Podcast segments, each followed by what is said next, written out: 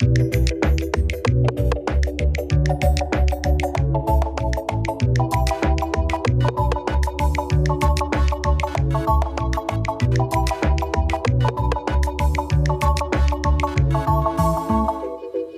willkommen zu einer neuen Folge Climate Gossip. Hallo. Jule und ich sind das erste Mal getrennt tatsächlich. Ja, Wir sitzen aufregend. nicht ganz, voreinander. ganz, ganz neue Situation. Wir können es noch nicht mal sehen, weil die Internetverbindung ja so schlecht ist Und das ist ähm, super und wir traurig. nichts riskieren wollen. Das ist super traurig. Ja, wo bist du denn gerade, Samira? Ich bin gerade in dem ähm, in der Stadt, wo ich gerade bin, weil ich hier arbeiten muss vom WDR. Aber ich will irgendwie nicht sagen, welche Stadt. I don't know. Ich will da so ein Geheimnis draus machen. Ich weiß auch gar nicht warum. Das weiß ich auch nicht, weil ich wollte jetzt was zu der Stadt sagen, aber ähm, Ja, dann, dann lasse ich das mit den Details. Du hast auch Connection zu der Stadt und so richtig schlaue Sehr. Mäuse können jetzt herausfinden, wo es ist. Genau, weil, weil bestimmt jetzt ganz viele meinen Lebenslauf äh, sich anschauen werden. Ja, klar. Nicht. Naja, ja, ich bin in Köln. Ich sitze wie immer hier, wo wir sonst zu zweit sitzen. Und ähm, ja, es war eine wilde Woche letzte Woche mit diesen ganzen Berichten. Wir Ja, haben das war echt gesprochen. Krass. Hat auch irgendwie nachgewirkt. Ich fand, das war schon noch viel Thema. Hat mich irgendwie gefreut. Du meinst so medientechnisch oder was? Ja, ich hatte das Gefühl, das war schon so ein bisschen noch hier und da. Ich habe einiges irgendwie dazu gelesen. Also es war jetzt natürlich nicht das hier großes Theater und weiß ich nicht, wir ändern jetzt die Klimaschutzpolitik. Ja, ich Weil wegen so einem Tag ändern wir ja jetzt nicht die Klimaschutzpolitik. Wir erinnern uns an das wunderbare Zitat. von, Armin Armin Laschet. Laschet. Wir lieben ihn. Wir denken an Ähm, ihn. Was macht er wohl gerade? Naja. Das frage ich mich auch. Hat er sich nicht auf irgendeinen Posten beworben? Naja, anderes Thema. Aber ich finde das interessant, dass du das sagst, weil ich habe irgendwie gar nicht das Gefühl, dass es so krass doll Thema war. Also ich habe das jetzt so außerhalb der Blase, wo sich alle Mhm. eh damit so tagtäglich beschäftigen, nicht so krass gespürt. Und ich weiß noch, dass ich das so Leuten versucht habe zu erklären, weil ich da irgendwie aufgeregt drüber war. Und, und die mich so sehr fra also, also die hatten so ein großes Fragezeichen im Gesicht. Und, und dann habe ich irgendwie gedacht, naja, hört einfach unsere Podcast-Folge. Also ganz ja, im Ernst. wahrscheinlich, ja, wahrscheinlich hast du recht. Das ist wieder so der Bubble-Blick von mir. Zum Beispiel war ja noch so ein bisschen so in der Dorno-Bubble, würde ich jetzt zumindest sagen, äh, ging so ein bisschen die Spekulation um, ob jetzt diese beiden Berichte, also Klima, also Ex- Bericht des Expertenrats für Klimafragen und eben dieser ähm, Projektionsbericht, Projektionsbericht, ja. genau, diese mega Hammerwörter schon wieder, ähm, ob die nicht beide am gleichen Tag veröffentlicht worden sind, weil man dann schön irgendwie was unter den Tisch fallen lassen konnte. Ah, gab es diese Ähm, Spekulation? Das habe ich gar nicht mitbekommen. Ja, ich habe das so ein bisschen gelesen auf Twitter. Das sind ja die einzigen Tage irgendwie, ähm, an denen ich dann mal so ein bisschen Zeit auf Twitter verbringe, weil ich dann denke, dann gibt es wenigstens mal was Spannendes. Ja, das stimmt. Ähm, ja, das, das war tatsächlich so ein bisschen die Spekulation. Ich sag mal so, man, ich kann es mir vorstellen. Aber, aber angeregt von wem? Also, weil so das Umweltbundesamt, weiß nicht, ob, das da, ob die jetzt so ein krasses Interesse hätten daran. Ich weiß halt nicht, inwieweit dann doch irgendwie die Bundesregierung sagen kann, an dem Tag wollen wir es veröffentlichen. Ja, kann ich okay, dir ehrlich gesagt nicht sagen. Aber ähm, ja, lassen wir jetzt einfach mal so stehen, würde ich Ist, sagen. also, es wäre mega interessant. Können wir mal Ja. nochmal nachfragen. Also bei Ja. Leuten, die es vielleicht wissen könnten. Fände ich echt spannend. mal tun. Ich habe eben gedacht, als du so, sorry, ich habe eben gedacht, Ja. als du so gesagt hast, diese, diese scheiß Begriffe wieder, so Projektionsbericht, Expertenrat für Klimafragen. Eigentlich sollte es wäre doch voll schön, wenn, die das so einfach machen würden, wie damals Giffey mit dem Gute-Kita-Gesetz oder so. Das Glut- Mhm. Gute-Klimagesetz. Mhm, die schönen Narrative und dann werden sie von allen JournalistInnen übernommen. Das wäre doch also auf jeden Fall ein bisschen leichter als dieses. Das naja. gute Klimagesetz, wow. das, das ist, ja, vielleicht, warum wir ein gutes Klimagesetz brauchen. Das wird Ja. der Folgentitel. Ja, ich freue mich drauf. Ähm, Das ja, was gute ist dir denn sonst Klimagesetz? noch? Fragezeichen? Das gute Klimagesetz, Fragezeichen, ja. Okay, sprechen wir gleich noch drüber. Ja. Ähm, ist ja auch ein bisschen Thema heute. Ich würde aber gerne noch von dir wissen, was dir sonst noch so ein Gossip, weil so viel war es gefühlt jetzt nicht irgendwie. Also die, die Wochen der vielen News, würde ich jetzt mal sagen, ähm, die sind so ein bisschen um. Voll, ich ähm, gehe jetzt ganz gerne in unsere tolle Rubrik Climate der. Oh Gott, ich habe die Rubrik vergessen. Wie peinlich. Climate Gossip der Woche. Gossip der Woche. Es ist eine schöne Rubrik. Es ist eine schöne Rubrik. Also, ähm, Gossip der Woche. Du hast eben schon wunderbar mit, dem, mit der Spekulation angefangen. Das lieben wir doch, wenn wir so ein bisschen spekulieren können. Ja, ja. Ähm, aber was ich richtig spannend fand, das habe ich letztens in meinem Postfach gefunden und ich war gerade kurz währenddessen dabei, es ähm, aufzumachen. Hat nicht ganz so gut geklappt. Aber ist ein, ähm, eine neue Studie, ein neues Paper, was im Gott, ich springe hier zwischen meine Tabs, meine Tabs du durch. Was so viele im, Tabs, so viel Arbeit. So many Tabs. Lass ich jetzt einfach mal so stehen. Was im Fachjournal Nature Climate Change veröffentlicht wurde, ähm, ich glaube sogar, dass das relativ aktuell ist. Wir nehmen heute am Montag, den 28. August auf. Mega spannend. Mhm. Da gab es neue Forschung dazu, dass durch die Erderwärmung und den Klimaschutz, der nicht da ist, die Skigebiete in Europa äh, vielleicht verschwinden könnten. Vor die Hunde gehen, Vor sozusagen. die Hunde gehen. Also Ja. Aus mit dem Skifahren. Ähm, also, dass es auf jeden Fall keinen natürlichen Schnee mehr geben soll. Warte, ich muss einmal kurz husten. Weil Die der. Reste deiner Erkältung hier noch. Nee, das ist einfach nur trockener Hals Nicht? gewesen. Okay. Also, richtig krass, nochmal, äh, ohne zusätzlichen Klimaschutz wird es in 91 Prozent aller Skigebiete in Europa keinen natürlichen Schnee mehr geben. Das ist schon krass. Das sind schon News, das finde ich schon krass. Also 91 Prozent. Das wird dann alles mit so scheiß Naturschnee, wie heißt das, diesem künstlichen Schnee, der durch diese Kanonen dann geschossen wird. Ich weiß das wenn, damals, wenn überhaupt. Skifahren waren noch. Weil Ja. Irgendwann liegt er ja auch nicht mehr, wenn es zu warm ist. Und ich meine, überleg mal, wie viel Wasser und wie viel Strom diese Scheißdinger ja, das brauchen. ist richtig schlimm. Also das wäre echt, also würde Skifahren nochmal erheblich klimaschädlicher werden. Und, und ich finde es auch immer so absurd. Ich meine, das ist ja schon was, was man oft gesehen hat. So diese, diese kleine weiße Wurst dann, die dann irgendwo zwischen so an so einem Hang liegt, der komplett grün ist. ja, stimmt. Wir, das ist ja einfach nur doch, jämmerlich. Ja, voll, da gab es doch mal Bilder so Ja, vor ein, letztes zwei Jahren. Jahr war das doch ja, krass. Ja, vor letztes Jahr, das war Stimmt, krass. erinnere- Das ja. war krass. Ja. Ja, das macht dann, glaube ich, nicht mehr so Spaß. Überhaupt nicht. Also, und Manchen vielleicht trotzdem. Und, ja, Aber es wird wahrscheinlich die reichen traurig. Leute geben aus der Steuerung F-Doku, die dann sagen, ich finde es immer noch richtig geil. Ich liebe es. Skifahren. Ja, ja, ja, wird es wahrscheinlich, wird es. Aber es ist, Nee. ja, ist schon krass. Aber was da noch drin stand, was ich auch interessant fand, dass halt, wenn wir es schaffen, auf 1,5 Grad zu begrenzen, also was ja so ein bisschen das Ziel aus Paris ist, wären nur 32 Prozent der Skigebiete stark gefährdet. Ne? Also das Ja, ist halt schon nochmal eine ganz andere Preiskategorie, wollte ich fast schon sagen. Aber genau, das ist ja was ganz anderes als die 91 Prozent, die, Ja, ähm, die es sein wird, wenn wir einfach ja, Jetzt, verkacken wo wir jetzt drauf im Klimaschutz, ist es ja. wie wir es gerade tun. ja. Ja. Wow. Was hast du noch so mitgekriegt, Jule? Was ist, Ähm, äh, was hat, worüber hast du nachgedacht? Ja, vom, vom Ski, ähm, ich überlege gerade die Überleitung zu dem, was mich, was mich irgendwie interessiert hat, aber es ist so ganz weit weg von dem alltagsnahen Skifahren. Das sind immer mal, die besten Überleitungen. Skifahren. Das so sind immer als die besten wenn, Überleitungen, wenn man so sagt, ich überlege gerade an einer Überleitung.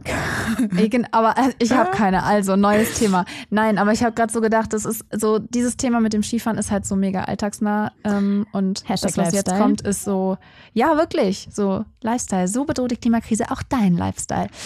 Nein, ähm, es geht um wieder so ein Hammerbegriff, die Sektorleitlinien für Exportkreditgarantien. Oh und mein Gott, Jule, was ich ist sag das? mal so. Exportkreditgarantien habe ich auch erstmal gegoogelt. Ich wusste so dunkel, worum es sich handelt, aber Ach, hast du auch Ähm, gegoogelt. Natürlich habe ich das gegoogelt. Gehst du auf, ähm, auf die Linie von den normalen Menschen mit uns runter? So, also ganz ehrlich, ganz ehrlich, ich habe doch auch nicht, also keine Ahnung, habe ich noch nie gehört. Nein, ich habe tatsächlich durch eine andere Recherche ähm, so ein bisschen davon mitbekommen, dass halt die Bundesregierung diese Sektorleitlinien, ähm, was einfach Richtlinien sind, ähm, für Investitionen, die bestimmte Unternehmen im Ausland tätigen wollen, also eben Exportkredite, also Export eben im Ausland irgendwie wird da was gemacht. Ähm, das ist, da geht es eigentlich eben darum, dass man Unternehmen dabei hilft, dass sie sich, wenn sie im Ausland irgendwie was invest, weiß nicht, irgendwie eine neue Fabrik bauen oder was weiß ich, in irgendeinem Projekt haben und da rein eben investieren, dass sie sich dann ähm, mit Hilfe des Staats gegen bestimmte Risiken absichern können, sei es politischer Art oder wirtschaftlicher Art. Keine Ahnung, irgendwie der US-amerikanische Partner geht pleite, dass man sich dagegen eben absichern kann. Und dann gibt's eben Geld vom Staat und das dann eben diese Exportkreditgarantien. Aber gibt's Sag die, mir, wenn, man, gibt's wenn die es immer noch nicht Anfang- verständlich war. Nee, aber gibt es die von Anfang an, diese, also quasi dieses Geld oder erst, wenn was passiert? Nee, das ist, also es- das ist quasi wie so ein Vertrag, den du abschließt. Und, okay, also da äh, fließt entweder, kein Geld. ja, so habe ich das jetzt verstanden, aber ich bin jetzt auch nicht komplett tief drin. Okay. Ähm, ich leg das nach, ich reich das nach, das sagt man doch immer so schön. Ich reich das nach. Ähm, aber das Ding ist halt, diese Leitlinien, die sollen jetzt eben mehr an Klimaschutz ausgerichtet werden. Klingt ja erstmal gut. Ne? Cool. Ja, nice. Ähm, We like that. Ja, und diese Richtlinien gibt es eben für die Sektoren Energie, Industrie und Transport. Und ähm, ich fand ganz schön, Jetzt genau, schon. also die Mhm. gelten genau immer für diese, diese drei Sektoren. Und das BMWK hat dazu geschrieben, das Ziel dieser neuen Leitlinien. Das ist das Wirtschaftsministerium. BMWK Genau. Wirtschaftsministerium. Das Sorry, ich muss da kurz reingrätschen. Das ist sehr gut, dass du das nochmal erwähnt hast. Also Ziel dieser neuen Leitlinien und damit Entscheidungskriterien ist es, Innovationen und klimafreundliche Technologien anzureizen, ihre Entwicklung zu unterstützen und den Export grüner Technologien ins Ausland zu fördern. Gleichzeitig soll die Finanzierung klimaschädlicher Aktivitäten perspektivisch beendet werden. Okay. Ich finde, das klingt sehr, sehr gut. mhm. Ne? Interessant. Ähm, gab jetzt eben dann ja so eine Beratungsphase, da wurden dann eben Expertinnen aus der Wirtschaft und Gewerkschaften und NGOs, wie das immer so ist, gefragt, wie sie das machen würden. Und ähm, ja, es gibt da jetzt so einen Entwurf und diese Beratungsphase ist jetzt geendet. Und der Witz an der ganzen Sache ist, dass ähm, da jetzt drin steht, dass weiterhin auch Gasprojekte im Ausland über diese Leitlinien eben weiterhin gefördert werden sollen. Und zwar, wenn diese Gasprojekte, also weiß ich nicht, stellen wir uns jetzt mal vor, Deutschland würde ein neues äh, Gasfeld irgendwo, zum Beispiel im Senegal, ich meine, das haben sie ja auch vor. Ähm, Wie kommst du denn irgendwie auf da- dieses Beispiel, Jule? ich weiß auch nicht, wie know. ich da jetzt drauf komme, aber äh, genau, im Senegal irgendwie so ein Gasfeld erschließen wollen, zusammen mit dem Senegal und ähm, das kann dann eben weiter über diese Exportkredite ähm, ja, gefördert werden, wenn das Gas dazu genutzt wird, blauen oder türkisen Wasserstoff herzustellen. Was das ist, das haben wir vor zwei Folgen besprochen. Da hat äh, Samira eine wunderbare Farbenlehre zum Thema Wasserstoff gemacht. Kann Mhm. ich sehr empfehlen. Mhm. Ähm, oder auch, wenn, die Ga wenn das Gas dazu genutzt wird, ähm, oder beziehungsweise wenn die Gas und Gas, äh, wie nennt man es? Gas, äh, ich komme nicht auf das Wort. Pipe? Nee. Gaskraft, ja, so, so. Oder eben, wenn man, ähm, wenn die Gaskraftwerke technisch auf den Betrieb mit Wasserstoff umgerüstet werden können, also die alte Leier. Oder auch wenn dann eben CCS mit dabei ist, also man quasi die CO2-Emissionen aus diesen Kraftwerken direkt abfängt. Ähm, das Ding ist halt, Deutschland hat sich eigentlich dazu verpflichtet, das nicht mehr zu tun. Ja, ich wollte gerade sagen, das klingt ja richtig nach einer klimafreundlichen Technologie, mal. Also das ist ja. Ja, das Zitat also- vom BMWK hier gerade noch, also vom Wirtschaftsministerium hier gerade noch offen. Also das ist ja eine wahnsinnig grüne und klimafreundliche Technologie im Ausland.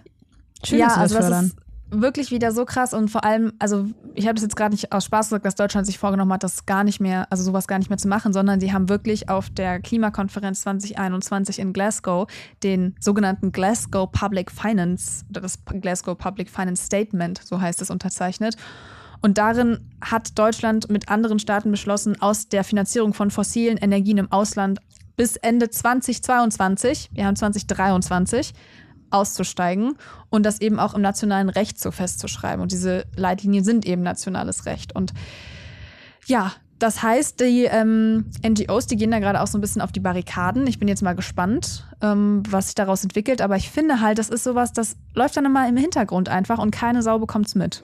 Ja, es ist irgendwie immer richtig krass, ne? Also, dass die dann, also wir haben da ja schon oft drüber gesprochen, aber am Ende die fossile Lobby irgendwie sich immer wieder so damit reinschleicht, dass äh, sie irgendwie doch noch Gelder bekommen oder ich weiß nicht, wer da so lobbyiert. Ähm, also wenn so, so Leitlinien festgelegt werden, ne? Also das, das ist bestimmt, das ist bestimmt Lobbyorganisationen mit am Tisch, die dann halt sagen, ja, pack Ja, da Gas klar. mal mit rein, wenn sie halt grün Türkis und halt irgendwie mit CCS und dann werfen die so mit schönen Wörtern um sich und äh, wenn das dann mit Wasserstoff noch betrieben wird, wird es richtig geil. Ähm, das ist schon irgendwie, also ja, man muss da echt immer drauf schauen, ne? Also es gibt ja echt viele Journalistinnen, die das auch machen, äh, gut, gute Leute, aber man muss da wirklich ganz genau drauf schauen, ja. Ich finde auch immer krass, dass man sich halt gerade irgendwie alles so schön schmückt mit CCS und Wasserstoff und so und dann damit halt alles rechtfertigt. Also sobald ja gefühlt irgendwie jemand sagt, ja, das kann man auch mit Wasserstoff betreiben und CCS bauen wir auch noch dran, dann ist so, ja, okay, können wir machen. Und das finde ich so krass. Das finde ich so krass. Ja, ich finde es auch Ja. richtig krass. Aber das ist halt genau das, wo man halt irgendwie drüber sprechen muss, wenn man drüber berichten muss, um zu erklären, dass das halt nicht klimafreundlich ist, beziehungsweise dass das halt sogar eine Schwächung von Klimaschutz bedeuten könnte.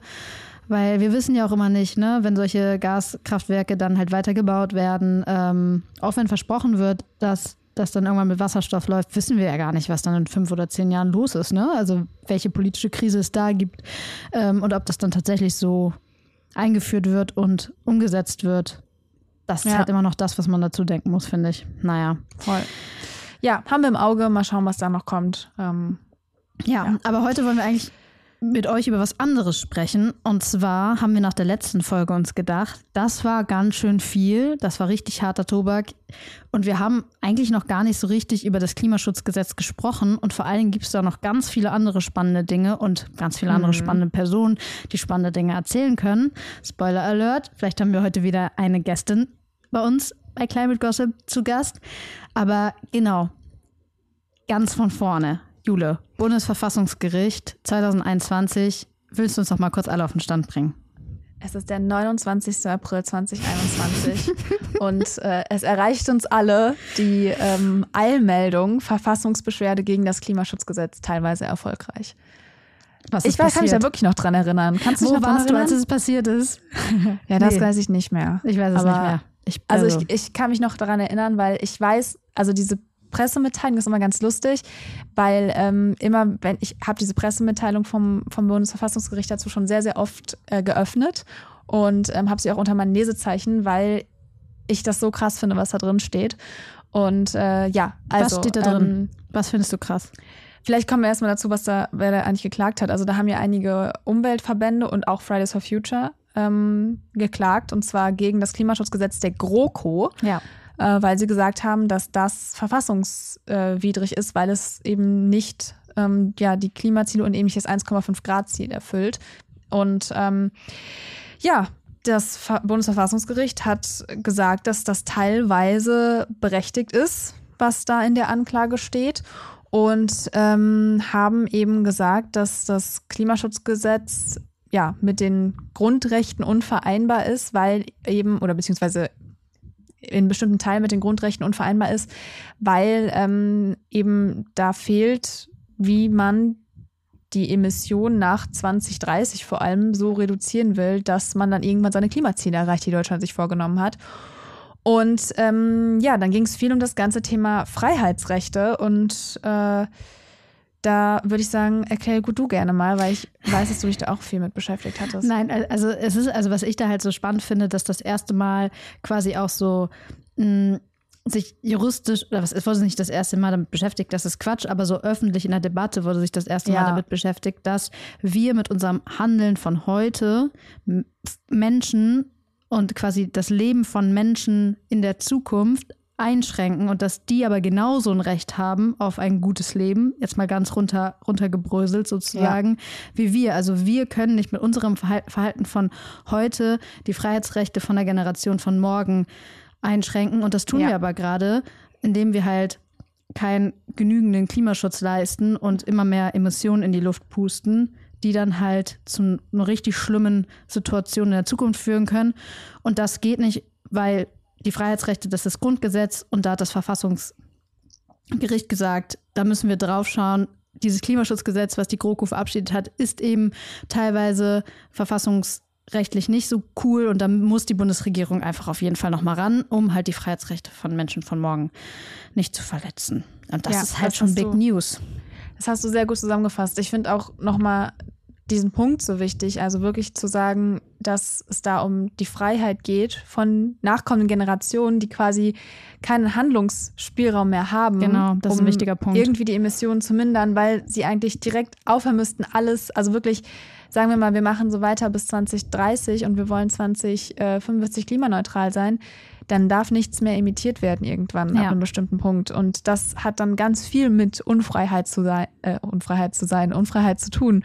Und äh, die haben ja da diesen schönen Begriff geprägt, dass es da um intertemporale Freiheitssicherung geht. Äh, ja, und. Willst du das übersetzen? Ich, also mein, äh, mein Vater hat immer gesagt, wenn man so, äh, so, so Fremdwörter äh, droppt, dann muss man die auch wissen, was, also was das ist. Und dann hat er mir immer so ein schwarzes Buch gegeben, wo immer so Fremdwörter drin standen. Und dann musste ich, also das ist ganz tief in meinem Kopf drin. Okay, okay. Also ich habe jetzt kein schwarzes Buch, aber ich kann es natürlich gerne nochmal sagen. Es ist im Prinzip genau das, was du ja gerade schon erklärt hast. Ja. Dass eben zwischen den Generationen. Intertemporale, eben, ja. Ja, einfach diese, diese Freiheit bestehen muss und das einfach, es, das steht ja auch in unserem Grundgesetz so, dass es für die nachkommenden Generationen irgendwie noch ein lebenswertes Leben bieten muss oder dass man den eben lebenswerte Grundlage hinterlassen muss. Ähm, und dass eben diese Freiheit im Begriff auf Handlungsmöglichkeiten, um noch ja, Klimaschutz zu betreiben, also dass das einfach dadurch, wenn man jetzt nichts tut, hinterher auch immer schwieriger wird. Und, ja, die ähm, müssen halt einfach noch eine Chance haben. das, ja, genau, das heißt es einfach am Ende. Und das war natürlich mega krass. Und ich fand, es war auch mega wichtig für uns als JournalistInnen, die sich mit dem Thema beschäftigen, Ja. weil es hat auch irgendwie voll uns diese Grundlage gegeben, zu argumentieren, ja, das ist ein sehr, Eben, sehr wichtiger Punkt, Jule. ne, auf Basis von diesem ja, Gerichtsurteil, Es weil es halt- endlich ja. gesagt hat, Klimaschutz ist ein Grundrecht. Es hat halt nicht irgendwer gesagt, sondern halt das Ja. fucking Verfassungsgericht. Ähm, und es ist halt, genau wie du sagst, immer eine super Grundlage, sich immer und immer und immer wieder genau darauf zu beziehen. Und vor allen Dingen Leuten, die einem so Aktivismus vorwerfen, immer, also quasi, man hat da halt wirklich einen starken, echt was Starkes in der Hand, um da gegen zu argumentieren. Das macht uns das Leben manchmal leichter. Also, sehr wichtiger Voll. Punkt. Voll. Und das war voll wichtig, dass es irgendwie erfolgreich war. Und ich finde die Argumentation auch immer noch voll gut. Und spannend und ja. Ähm, aber wie gesagt, sie haben sich da eben das Klimaschutzgesetz der GroKo angeschaut. Mittlerweile gibt es, also haben sie das ja auch dann recht schnell ja auch tatsächlich überarbeitet. Heißt Ja. aber auch eigentlich nur, dass sie die Ziele verschärft haben. Ja. Ähm, und ja, ich glaube, das war so, dass sie bis 2030 statt 55 Prozent dann 65 Prozent Emissionen reduzieren wollten und Ja. sowas. Haben sie sich ja groß gefeiert auch. Aber wir haben schon drüber gesprochen, die Ampel will ja jetzt eben dieses Klimaschutzgesetz auch nochmal ändern. Genau, springen wir wieder von 2021 in die Gegenwart. Klimaschutzgesetz, darüber Das war der wird, Sprung. Da bauen, wir, da bauen wir einen Effekt ein. Darüber wird ja auch heute sehr viel diskutiert, weil die Ampel genau daran wieder ran möchte, an das Klimaschutzgesetz. Ähm, da liegen jetzt Entwürfe schon vor, die sollen bald durch den Bundestag gehen. Und wenn ihr ganz aufmerksam Climate Gossip hört, dann haben wir da schon sehr oft drüber gesprochen, weil da soll nämlich was ganz, ganz, ganz Wichtiges wieder eingeschränkt werden. Ähm, und das ist ziemlich problematisch und auch eben verfassungsrechtlich bedenklich. Jule, was war das nochmal? Die Sektorverantwortlichkeit ist auch schon wieder so ein schlimmer Begriff. Das ist ein ganz schlimmer Begriff. Äh, ganz schlimmer Begriff. Nein, dass eben die Verantwortung, also, Also, jedes wir, wir fangen Ministerium an. hat. Was sind Sektoren? Ach so, da wollen wir anfangen. Ja, wir fangen da an. Okay, ich, ich wäre jetzt bei den Minister hätte bei den Ministerien angefangen. Aber gut, fangen wir bei den Sektoren an. Also Energie, Industrie, ist ein Gebäude, Sektor. Landwirtschaft. Habe ich was vergessen? Es gibt bestimmt noch was. Ich vergesse mal Landwirtschaft, to be honest. Verkehr. Es sind auf jeden Fall verschiedene Verkehr. Oh mein Gott, ich habe den Verkehr Ja. vergessen. Wie kann ich ihn vergessen? vergessen? Den kann man nicht vergessen. I don't know. Ähm, ja, das sind die Den verschiedenen. Sektoren. Der will nicht vergessen werden. Der, äh, ja, ein, ich, es gibt schon jemanden, der den gerne vergessen möchte. Naja, ähm, VW. aber auf jeden Fall in diese Sektoren werden unsere Emissionen oder die Emissionen, die Deutschland eben ausstößt, aufgeteilt. Also bestimmter Anteil Verkehr, bestimmter Anteil Gebäude.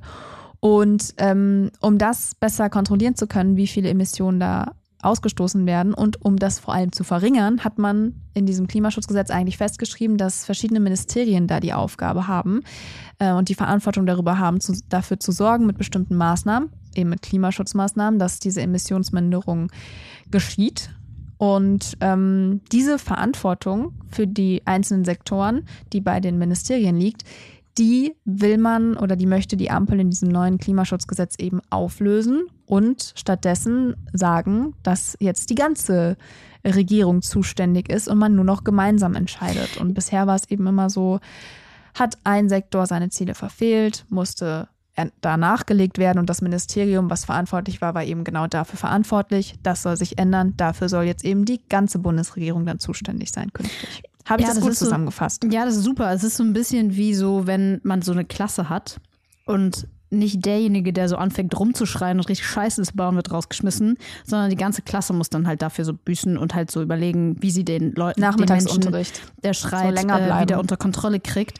Und das ist halt, und das ist halt super wichtig, also voll schwierig dann nachzuvollziehen. Also wenn quasi die Klasse so ein, so ein so ein Raum ist, wo nur die Klasse existiert, rauszufinden, wer das Problemkind ist und halt draufzuschauen. Und es ist halt einfach voll gut für einige Sektoren, die halt irgendwie mehr ausstoßen.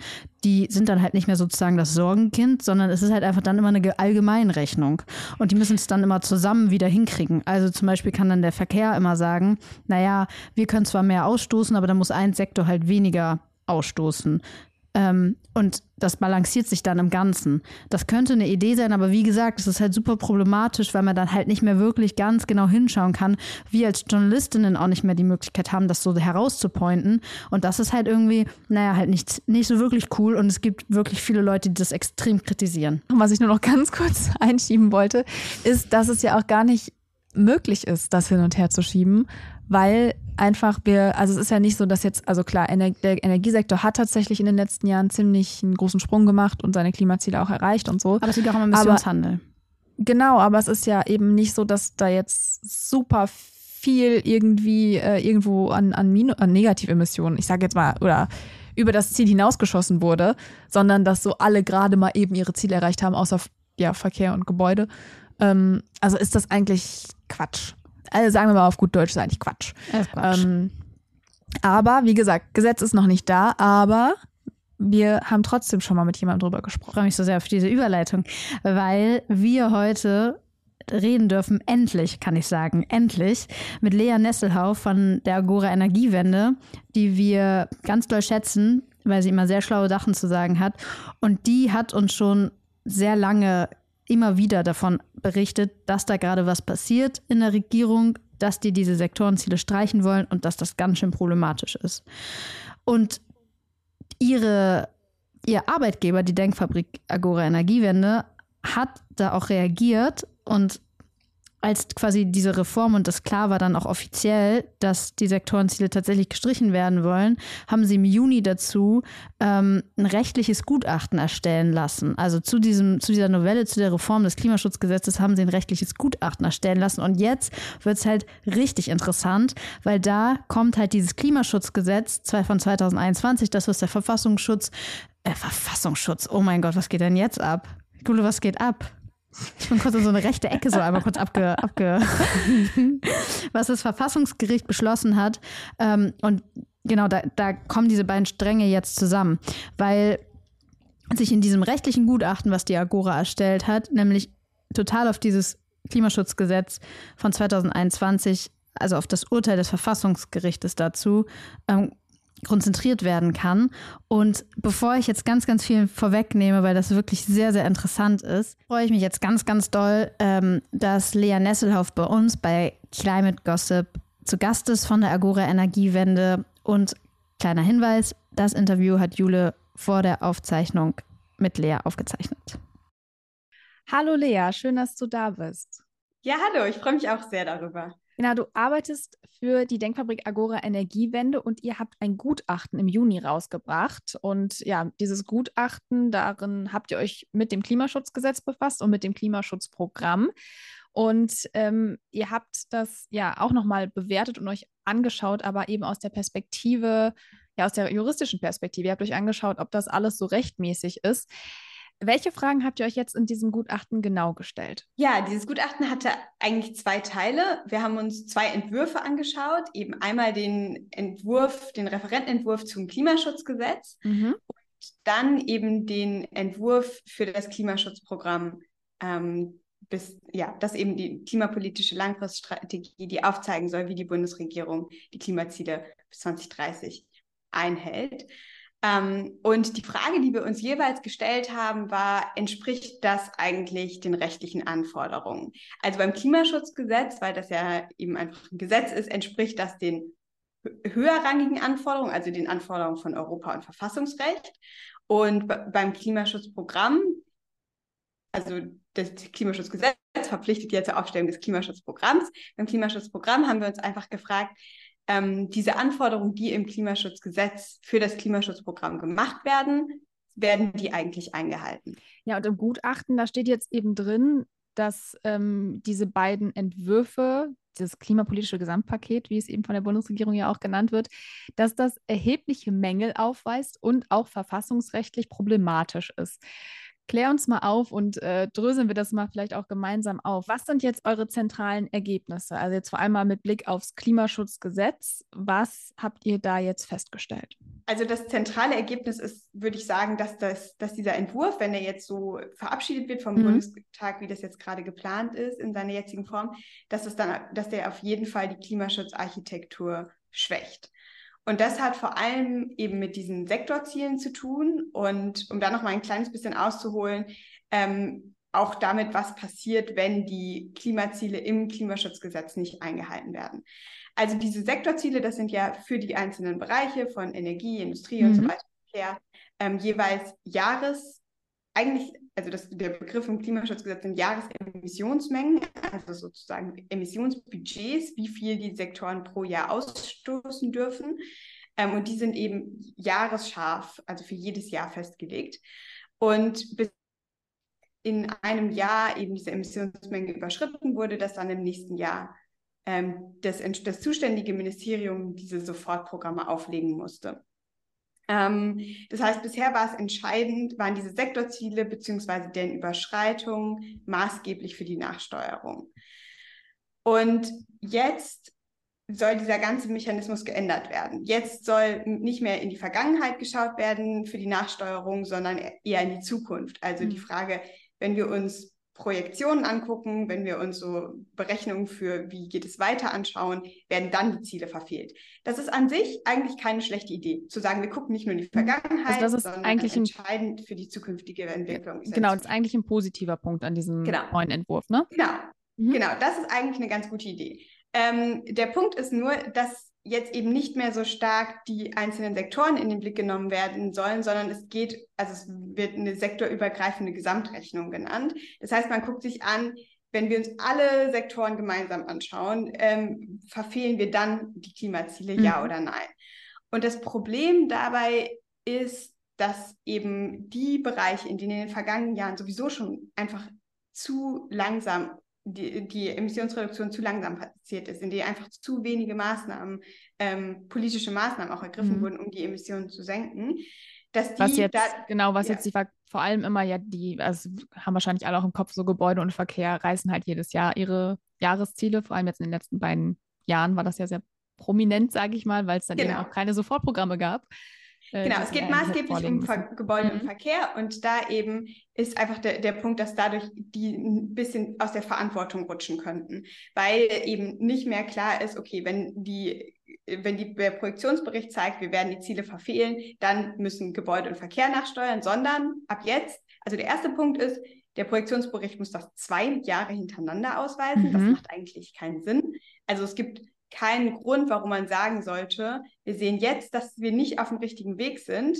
Jetzt warten wir noch ein Jahr und gucken, ob das nächstes Jahr immer noch so ist. Das macht einfach nicht so viel mhm. Sinn, sondern da muss man ja eigentlich sofort nachsteuern. Also das ist der eine Punkt.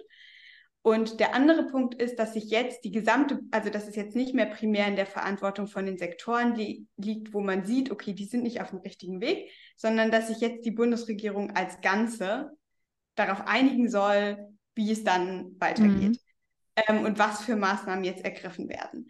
Und das ist halt einfach ein, ja, sagen wir mal, das wird absehbar ein sehr langwieriger und schwieriger Prozess werden, dass sich dann alle Ministerien zusammensetzen ähm, und irgendwie mit Plänen, mhm. Ja, sich auf Pläne einigen können. Ähm, vor allem, weil es ja so ist, dass auch die anderen Sektoren jetzt nicht wahnsinnig viel übrig haben, was sie abgeben könnten, sozusagen, also an, an Unterschreitungen. Mhm. Ähm, der Projektionsbericht hat ja jetzt gerade noch mal gezeigt, dass wir insgesamt, dass ich das, dass wir sozusagen insgesamt eben eigentlich nicht ähm, auch, auch sektorübergreifend die Ziele, Ziele für 2030 oder bis 2030 jedenfalls immer wieder verfehlen werden. Das heißt, das könnte einfach zu einer Verantwortungsdiffusion führen und deswegen insgesamt die Klimaschutzarchitektur schwächen. Mhm. Ist das dann auch schon der Punkt, äh, wo ihr eben sagt, dass das verfassungsrechtlich problematisch ist? Weil natürlich kann man sagen, okay, da müsste jetzt die ganze Regierung zusammenarbeiten. Robert Habeck hat sich auch hingestellt und hat gesagt, das ist total super, wenn das in der Gesamtverantwortung der Regierung ist, weil dann kann man als gesamte Regierung eben äh, ja darauf reagieren und Maßnahmen sich überlegen. Ähm, und natürlich kann man da sagen, so wie es jetzt schon in der Ampel läuft, das sieht jetzt nicht gerade so aus, als würde man da immer und gerne an einem Strang ziehen. Ähm, und das weiß man ja auch nicht von den Regierungen, die dann danach kommen, nach der Ampel. Ähm, ist das aber dann schon der Punkt, wo man sagt, das ist verfassungsrechtlich problematisch, einfach weil man es nicht einschätzen kann? Oder gibt es da noch mehr? Ja, also der Punkt ist eigentlich verfassungsrechtlich, also sagen wir mal so, ist erhöht die Gefahr, mhm. dass diese Emissionsreduktionslasten, so hat das Bundesverfassungsgericht das genannt, also dass das immer weiter in die Zukunft und damit auf zukünftige Generationen verschoben wird. Also dieses Risiko steigt.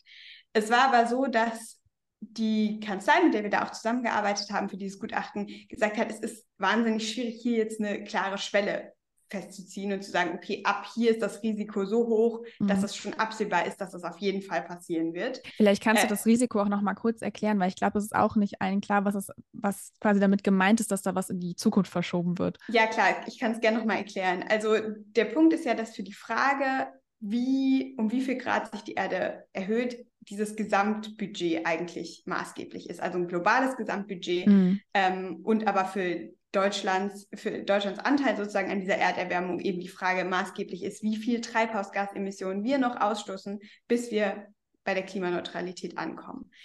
Ähm, und da ist eben der Punkt, je mehr wir jetzt ausstoßen heute, desto mehr brauchen wir von diesem Budget auf und desto weniger ist für zukünftige Generationen übrig. Ähm, desto schneller müssen, also je langsamer wir das jetzt machen, desto schneller müssen sie dann sehr plötzlich die Emissionen reduzieren. Und ich würde sagen, das ist eigentlich das, was das Bundesverfassungsgericht auch mit diesen Emissionsreduktionslasten einseitig in die Zukunft verschieben gemeint hatte. Mhm. Dass es eben da diese zeitliche Dimension gibt ähm, und, diese, und die, den Punkt, dass wir das zeitlich aufteilen müssen. Und dafür sollen ja eigentlich die Klimaziele sorgen. Also, dass es jedes ja. Jahr stetig immer ein bisschen runtergeht. Und die Sektorziele sollen noch zusätzlich dafür sorgen, dass es jedes Jahr auch in jedem Sektor schön immer ein bisschen runtergeht, damit es nicht auf einmal ähm, sehr plötzlich passieren muss. Das Bundesverfassungsgericht hat das die Vollbremsung genannt, mhm. ähm, die dann notwendig werden könnte. Ich glaube, du hast doch schon einen guten Punkt genannt, um äh, zur nächsten Frage zu kommen, denn es ist ja eben gerade so, dass es so aussieht, als würden wir die Klimaziele 2030 eben nicht erreichen. Und ähm, das wird auch nicht mithilfe dieses Klimaschutzprogramms der Bundesregierung ähm, ja geschehen. Der Projektionsbericht hat ja gezeigt, da gibt es immer noch eine Lücke. Diese Lücke ist zwar geschrumpft auf 200 Megatonnen, aber Megatonnen, das sagt eigentlich schon der Name, ist trotzdem noch extrem viel. Und eben, wir haben eigentlich das Ziel, dass wir die Emissionen um 65 Prozent bis 2030 reduzieren wollen, müssen. So steht es halt eben im Klimaschutzgesetz. Ihr habt euch ja dieses Klimaschutzprogramm eben auch angeschaut in dem Gutachten. Was habt ihr da festgestellt? Vielleicht noch mal ganz kurz, um diese 200 mhm. Megatonnen einordnen zu können, weil das einfach so eine super abstrakte Zahl Total, ist. Total, ja. Ähm, genau, also das entspricht ungefähr etwa, also so in etwa einem Drittel von dem, was wir jedes Jahr in Deutschland ausstoßen. Also sozusagen, wenn man alles zusammennimmt, Energie, Industrie, Verkehr, alle Bereiche, dann ist es so, ja, ein, bisschen weniger als ein Drittel von dem. Also das ist schon eine enorme Menge. Das muss man, also mhm. das ist wirklich sehr große Menge. Also es geht hier nicht um irgendwie, ja, okay, es überschießt ein bisschen, sondern 200 Megatonnen ist wirklich ein Wort. Ähm, ja, genau. Und was haben wir mit Blick auf das Klimaschutzprogramm festgestellt? Also der Punkt ist, dass ja nicht die Aufgabe war, das ein bisschen zu reduzieren, diese Lücke, sondern die Aufgabe oder das, was die rechtliche Vorgabe, muss man ja besser sagen, wie gesagt, das ist eine Vorgabe, die das Klimaschutzgesetz macht, ist dieses Programm zu verabschieden, mit, dass die Lücke zu der Erreichung der Klimaziele bis 2030 eben schließen soll. Und die Idee dahinter ist einfach, dass, und das ist eine sehr sinnvolle gesetzgeberische Idee gewesen, dass es eben, dass die Bundesregierung eine Art Fahrplan haben muss, dass sie eine Langfriststrategie haben muss, wie sie diese Ziele erreicht, weil einfach auch es bei vielen Maßnahmen eine ganze Weile dauert, bis die tatsächlich Wirkung zeigen. Ähm, ja, genau, also gerade im Gebäude- und Verkehrsbereich ähm, gibt es viele Dinge, die ein bisschen Vorlauf brauchen. Mhm. Und deswegen ist es eigentlich sehr wichtig, dass diese Lücke dann ja, dass es diesen Fahrplan gibt, um die Lücke zu schließen. Genau. Und äh, ja, und es gibt eben noch mehrere Anforderungen, die das Klimaschutzgesetz auch aufstellt. Also, wenn das interessiert, in Paragraph 9 ist das eigentlich ganz schön aufgegliedert, was, was die Anforderungen eigentlich sind an dieses mhm. Gesetz, äh, an dieses Klimaschutzprogramm. Und eine Vorgabe ist eben auch, zum Beispiel belastbare Abschätzungen zur Minderungswirkung dieser einzelnen Maßnahmen zu machen. Das heißt, äh, die Regierung muss sagen, okay, wir wollen jetzt ähm, Maßnahme oder Instrument XY äh, werden wir verabschieden und das soll ungefähr so und so viel ähm, an Treibhausgasemissionen einsparen. Und das Problem ist, dass das komplett fehlte in diesem Klimaschutzprogramm. Also das haben sie einfach nicht gemacht. Ähm, und das zweite Problem ist, dass sie, dass die viele Maßnahmen, so wie sie die bezeichnet haben, so schwammig bezeichnet waren, dass man auch, also dass es auch ganz schwer war, das irgendwie nachzuprüfen, mhm. ähm, ohne jetzt die ganzen Unterlagen von ihnen zu haben, weil einfach äh, sehr ungewiss war, was sie eigentlich jetzt genau mit Förderung von bestimmten Technologien eigentlich, also was sie da tatsächlich machen mhm. wollen. Ich würde einmal gerne mit dir in das Fazit von eurem Gutachten gucken. Da habt ihr nämlich auch eben reingeschrieben, dass es ja um diese Sicherung der intertemporalen Freiheit gehe. Und ja, diesen Begriff intertemporale Freiheit, den kennen wir aus dem Urteil zum Klimaschutzgesetz vom Bundesverfassungsgericht. Was ist denn damit jetzt genau gemeint? Du bist Juristin, du kennst dich damit aus. Ähm, wie ja, was ist damit gemeint und wie hängt eben diese intertemporale Freiheit mit unseren Klimazielen zusammen? Genau, du hattest es ja gerade schon kurz erwähnt. Ähm, das ist also die, die Sicherung intertemporaler Freiheit ist ein Begriff aus dem Beschluss des Bundesverfassungsgerichts zum Klimaschutzgesetz mhm. von 2021. Und im Grunde geht es um den Punkt, den ich vorhin schon mal kurz angesprochen hatte, nämlich darum, dass es eben dieses sehr begrenzte Emissionsbudget noch gibt, ähm, um die Verpflichtungen aus dem Pariser Klimaabkommen einzuhalten. Und dass es deswegen notwendig ist, durch die Klimaziele sicherzustellen, dass dieses Emissionsbudget gerecht auf die verschiedenen Generationen aufgeteilt wird. Und das Bundesverfassungsgericht hat dann gesagt, ähm, wenn es eben nicht passiert, dann ist die Freiheit zukünftiger Generationen stark gefährdet. Also wenn, wenn wir heute schon übermäßig viele Teil, einen übermäßig großen Teil von diesem Budget auf, aufbrauchen würden, sozusagen. Und damit das nicht passiert, ist es eben sehr wichtig, dass die Klimaziele vorgeben, dass diese Emissionen eben langfristig und gleichmäßig sinken und auch heute schon absehbar ist, wann sozusagen der, der Pfad auf Null, also wann die Emissionen auf Null runtergehen müssen. Das war ja sozusagen das, was das Bundesverfassungsgericht damals ähm, gesagt hat. Genau, und das ist ja eigentlich auch die Funktion der Klimaziele ist, diese Freiheitsrechte zukünftiger Generationen ähm, zu schützen, indem sie eben vorgeben, dass nicht heute ganz viel aufgebraucht werden soll, sondern dass es eben diesen gleichmäßigen Emissionsreduktionspfad geben muss.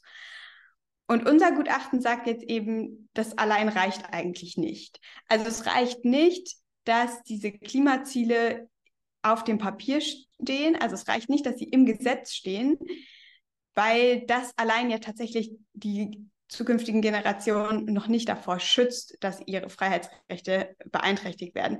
Es braucht, die Bundesregierung muss zusätzlich ähm, Maßnahmen verabschieden, die dann tatsächlich auch dafür sorgen, dass diese Klimaziele eingehalten werden. Denn wenn wir die Klimaziele zwar auf dem Papier haben, aber tatsächlich nicht ausreichende Maßnahmen getroffen werden, um sie einzuhalten, ähm, dann ist eben diese intertemporale Freiheitssicherung, dann greift sie nicht mehr richtig. Und auf der Grundlage kommen wir dann zu dem Schluss, oder kommt das Gutachten zu dem Schluss, dass es deshalb eben auch verfassungsrechtlich bedenklich ist, dass wir jetzt diese sehr große Lücke immer noch haben, ähm, weil eben damit die Klimaziele einfach absehbar nicht eingehalten werden. Mhm, also es geht auf jeden Fall um Generationengerechtigkeit bei der ganzen Sache. Also das ist ja das eigentlich, was dann auch intertemporale Freiheit eben meint, dass die mhm. zukünftigen Generationen eben ja, nicht die sind, die dann die Emissionen, weiß ich nicht, von innerhalb von zwei Jahren irgendwie reduzieren müssen, sondern dass sie eben auch noch, also es ist ja auch das, was im Grundgesetz steht, dass man eben noch eine lebenswerte Welt der nachkommenden Generationen hinterlässt. Ihr habt euch das eben angeschaut und ihr habt euch natürlich nicht nur angeschaut, was jetzt alles nicht nur nicht rechtskonform ist, sondern ihr habt euch auch ein paar mehr Gedanken gemacht, wie es aussehen müsste, damit man eben ein effektives und rechtskonformes Klimaschutzgesetz hat. Was ähm, schlagt ihr da vor oder was habt ihr da diskutiert? Genau, also das ist tatsächlich was, was wir schon in dem Gutachten, das wir vor diesem Gutachten, über das wir jetzt die ganze Zeit geredet hatten, ähm, schon vorher veröffentlicht haben. Also das haben wir im Juni veröffentlicht. Und da, also bevor der Referentenentwurf auch schon draußen war. Und da haben wir uns eben vor allen Dingen die Frage gestellt, ähm, so, was sind eigentlich die verfassungsrechtlichen Anforderungen, aber auch, wie könnte man eigentlich, ja, äh, wie, das, was du gerade meintest, wie könnte ein effektives Klimaschutzgesetz aussehen? Und da war der Punkt, dass wir eigentlich zu dem Schluss kamen, dass es gar nicht so schlecht ist, wie es jetzt gerade ist. Also, dass diese Novelle vielleicht an manchen Stellen, also die Reform des Klimaschutzgesetzes, das an manchen Stellen zwar besser macht, dass aber eben gerade die Schwächung der Sektorziele ein ziemlich großes Problem ist. Mhm.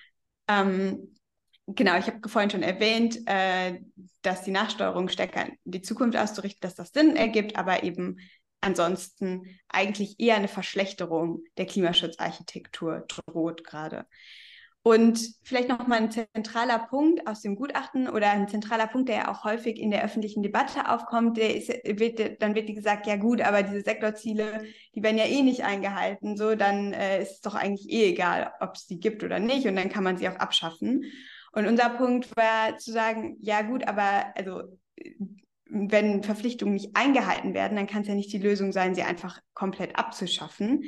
Worauf das aber hinweist, ist, dass das Problem eigentlich gerade weniger ist, dass wir nicht ein sinnvolles Gesetz hätten, sondern dass das Problem eigentlich eher ist, dass die, also eher ein Problem der Rechtsdurchsetzung ist. Also eben genau die Frage, so was macht man, wenn die Klimaziele eben nicht eingehalten werden? Und vielleicht auch noch mal so ein bisschen als Unterschied zu Privatpersonen, ich meine, wenn, wenn wir uns nicht an Gesetze halten, dann müssen wir eben Strafe zahlen und so weiter und so fort.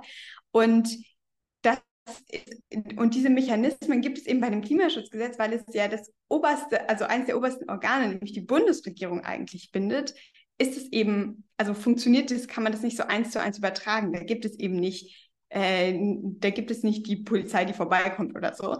Ähm, und dass man deswegen andere Mechanismen braucht zur Rechtsdurchsetzung. Und dann haben wir uns halt überlegt, was könnte das denn sein?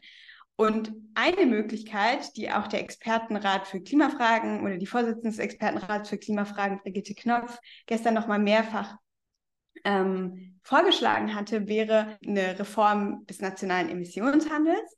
Der umfasst nämlich gerade diese Bereiche, in denen immer wieder Emissionsüberschreitungen passiert sind, also vor allen Dingen Verkehr und Gebäude. Und eine Möglichkeit wäre, diese Emissionsmenge an den Sektorzielen für Verkehr und Gebäude auszurichten.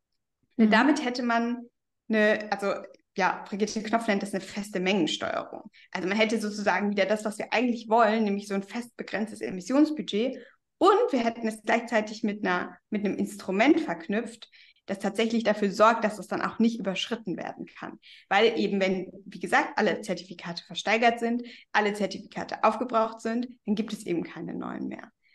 Und da wir diesen Brennstoffemissionshandel, also diesen nationalen Emissionshandel auch schon haben, wäre das eigentlich ein Instrument, an das man ganz gut anknüpfen konnte, könnte. Also das ist eben einer so der Vorschläge, die wir machen. Und vielleicht noch mal zu einem anderen, noch mal einen Punkt, warum es auch einfach wichtig ist, dass auch in diesen Bereichen Verkehr und Gebäude die Emissionen runtergehen. Also einfach nur um die, um die Wichtigkeit nochmal zu betonen. Mhm.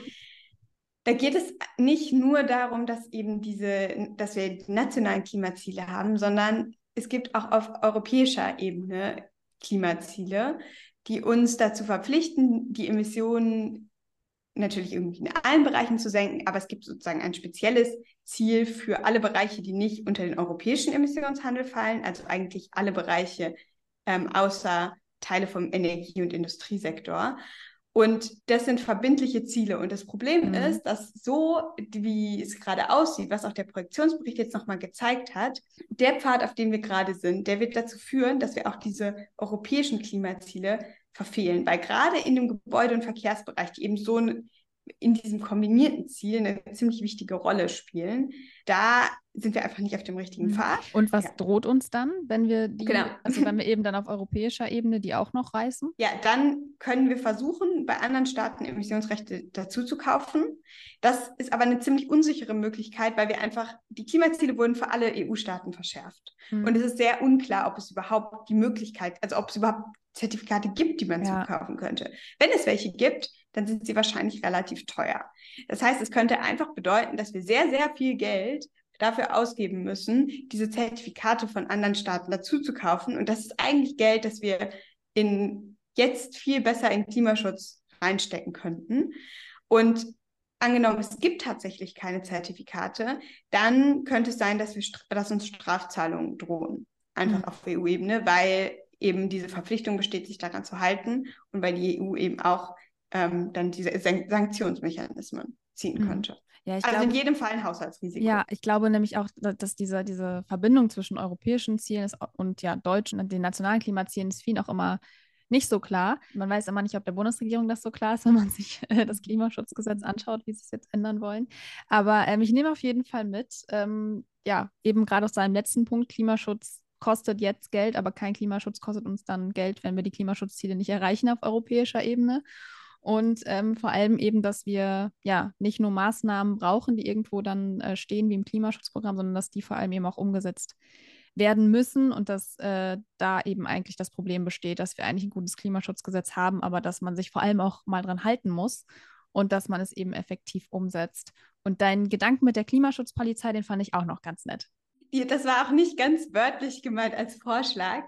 Ähm, eine Klimaschutzpolizei haben wir nicht. Aber was wir ja tatsächlich haben, sind Gerichte, die ja, insoweit, die genau, die insoweit checken sollen, ob das, was die Bundesregierung eigentlich gerade tut, noch okay ist. Ähm, und insofern gibt es tatsächlich auch eine Klage, die anhängig ist, das heißt, die eingereicht wurde ähm, bei dem Oberverwaltungsgericht Berlin-Brandenburg, das ist dafür mhm. zuständig in dem Fall. Und das ist schon passiert, bevor dieses Klimaschutzprogramm veröffentlicht wurde, weil es eben vorher auch kein rechtskonformes Klimaschutzprogramm gab. Und ich gehe aber davon aus, dass diese Klage jetzt eben einfach trotzdem weiter verfolgt wird, weil es gibt ja immer noch kein rechtskonformes Klimaschutzprogramm. Also was die Kläger damals wollten, ähm, also die DUH hat da vor allen Dingen geklagt, war eben zu sagen, okay, wir haben diese, wir haben keine Langfriststrategie, wir brauchen die aber. Und genau, also diese Klage ist auf jeden Fall, also das Gericht beschäftigt sich gerade damit und die mündlichen Verhandlungen, also wo dann eben darüber diskutiert wird und dann im Anschluss auch entschieden wird, die sind für Anfang nächsten Jahres angesetzt, also für Februar, meine ich. Das heißt, es ist schon so, dass da, dass da eben Gerichte nochmal checken, ist das eigentlich rechtskonform, was die Bundesregierung macht. Ähm, also genau, vielleicht um da nochmal einen Ausblick mhm. zu geben, das ist mit Sicherheit nicht das Letzte, was wir vom Klimaschutzprogramm gehört haben werden. Genau, und das heißt aber auch, wenn man jetzt gegen das neue Klimaschutzgesetz irgendwie was unternehmen möchte, sage ich mal, dann müsste man auch klagen. Also das neue Klimaschutzgesetz ist ja noch gar nicht verabschiedet. Nee, genau. Aber wenn es verabschiedet wäre, dann? Ja, das ist ein bisschen, also das ist ein bisschen unterschiedliche Wege, aber theoretisch ja, genau. Also wenn man, wenn man dagegen vorgehen wollen würde, dann müsste man auch wieder mhm. klagen. Mhm. Genau. Okay. Danke dir, Lea, für die ganzen Informationen und für die Einordnung und ähm, hoffentlich bis äh, bald nochmal zu einem anderen Thema. Ja, danke dir. Hat mich auch gefreut. Ich bin mir ganz sicher, dass da ein bis bald, dass es da ein bis bald gibt. Ähm, weil, ja, man hat ja gehört, sie kann es extrem gut erklären. Und voll. Ja. Das ist halt nicht ganz so oft, wenn Leute sich so tief mit einem Thema beschäftigen. Aber nee, ja, egal, es ist wirklich extrem spannend. Ich bin echt gespannt, ob dann äh, jemand klagen wird. Aber let's be honest, ähm, Deutsche Umwelthilfe, Germanwatch etc., die werden da wahrscheinlich schon vor der Tür stehen, die, wenn das ja, Gesetz dann wirklich durch den auch. Bundestag kommt. Ja, ich glaube, die stehen auch schon in den Startlöchern. Ähm, das ist jetzt halt so die Frage, wann das kommt. Einige haben ja auch zum Beispiel auch gegen diese Sofortprogramme letztes Jahr ge geklagt, ja, die ja zum Beispiel nicht, ähm, ja, die nicht ausgereicht haben. Also es gibt ja immer wieder Klagen, das ist schon mega spannend und ich denke mal, dass äh, da die einen oder anderen auch gerade schon was vorbereiten. Aber es ist ja auch eben spannend. Also wir haben, ich habe ja mit Lea genau darüber gesprochen, so dieses Ding von, wenn ein, eine Regierung halt sich nicht an ihre eigenen Gesetze hält, wer kann dann irgendwie einschreiten. Und es ist halt eben so, Klagen ist der einzige Weg und ähm, es gibt eben nicht diese Klimaschutzpolizei, die sie da genannt hat. Äh, obwohl ich das echt den Gedanken ganz charmant fand, ähm, dass du halt irgendwie eine Instanz hast, also klar, ne, jetzt nicht in echt, aber ähm, irgendwie ist halt, ist halt das, was fehlt, weil ich hatte schon oft das Gefühl, dass man sich so fragt, okay, wie kann es sein, dass die sich halt nicht daran halten ähm, und jetzt irgendwie ein halt Gesetz ein ändern, Recht, ne? ne? Ja. Ja, genau, eben, eben sich jetzt irgendwie dann schon an ihr neues Gesetz dann halten wollen. Das war ja auch so ein Ding, dass sie erst meinten, nee, also Fortprogramm müssen wir doch nicht mehr machen, wir wollen doch das Gesetz ändern. Aber hallo? Also, ja, ist schon krass irgendwie. Ich bin auch mega gespannt, was da, was uns da noch erwartet. Das behalten wir auf jeden Fall im Auge, Jule. Ähm, ja, aber damit sind wir tatsächlich schon am Ende dieser Folge. Sie. Und da, da bleibt noch eins. Die Empfehlungen, Die Empfehlungen der Woche. Der Woche. so geil. Ich hoffe, ich kann das so schön zusammenschneiden, dass wir es wirklich gleichzeitig sagen und nicht so ein bisschen verzögert, wie das gerade bei uns immer klingt, weil wir schlechtes Internet haben und über Zoom aufnehmen. Aber whatever, let's see. Egal, Julia. Das, das werdet ihr dann in dem Moment schon gehört haben. ähm, ja, kommen wir zu den Empfehlungen der Woche. Ähm, möchtest du anfangen? Ich glaube, ich habe die letzten Male angefangen. Du darfst heute. Ja, gerne. Ich möchte ja. heute einen Text empfehlen, den ich, oder ja, es ist ein Text, es ist eine Recherche, es ist eine Datenauswertung von Zeit Online. Ähm, das fand ich super, super spannend, weil ich mich auch gerade mit dem Thema wieder beschäftige. Hitze in deutschen Städten. Zeit Online hat eine Datenrecherche gemacht und herausgefunden, dass da, wo vorwiegend Menschen mit wenig Einkommen leben, es besonders heiß wird. Und das ist jetzt wahrscheinlich wenig überraschend, weil, oh Mann, es immer Menschen trifft wenig Einkommen und in diesen Vierteln, wo die dann auch noch gesammelt leben, das ist ja meistens so, aber ich, es ist halt immer super wichtig und stark, genau diese Recherchen zu machen und das halt so zu publizieren und darauf aufmerksam zu machen. Ich markiere euch den Text auf jeden Fall. Schaut euch das mal an. Ähm, Zeit Online macht ja generell meistens so coole Datenrecherchen. Also da steckt richtig viel drin und das ist richtig cool. Und das ist meine Empfehlung der Woche. Sehr cool, das habe ich auch noch nicht gesehen. Das muss ich mir auch noch anschauen. Meine Empfehlung ist, ähm, ist ein Beitrag zu diesem Thema Deutschland trägt doch nur 2% der Welt zu den weltweiten Emissionen bei. Äh, was wir wahrscheinlich alle schon mal gehört haben. Also das kommt immer mal wieder. Warum sollten wir denn hier Klimaschutz betreiben in Deutschland, wenn China doch so viele Emissionen in die Luft äh, pustet? Und ähm, da hat sich ein Kollege bei Spektrum sich diesem, diesem Mythos, sag ich mal, diesem Argument nochmal angenommen und hat das nochmal aufgedröselt mit vielen, vielen Zahlen, sich auch nochmal die importierten Emissionen angeschaut. Das meint dann nämlich zum Beispiel, wenn wir unsere ganzen schönen Produkte aus China ähm, bestellen und ordern, weil die natürlich da in der Produktion auch für Emissionen sorgen und ja, ähm, wir dafür dann eben auch verantwortlich sind. Ja. Ähm, Ah, genau, cool. das hat er mit reingerechnet, dann noch so ein paar schöne Vergleiche und hat auch noch mal klar gemacht, so Deutschland ähm, ist, äh, wenn man sich jetzt auch nochmal so die Emissionen von der Landwirtschaft und sowas mit einrechnet, irgendwie immer noch unter den Top Ten der, der, der Emittenten weltweit und vor allem bei den historischen Zahlen, also wenn man sich mal so die Emissionen in den letzten 100, 200 Jahren anschaut, dann ist Deutschland sogar auf Platz 4. Und Krass. das kommt eben daher, weil wir so viel Kohle immer verballert haben und ähm, da ordentlich Emissionen entstanden sind und ganzen Erze und so.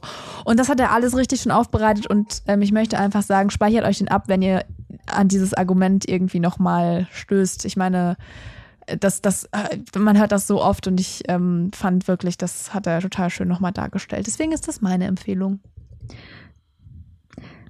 Das nächste Weihnachtsfest kommt bestimmt. Das nächste Familienessen mit der Familie steht vor der Tür.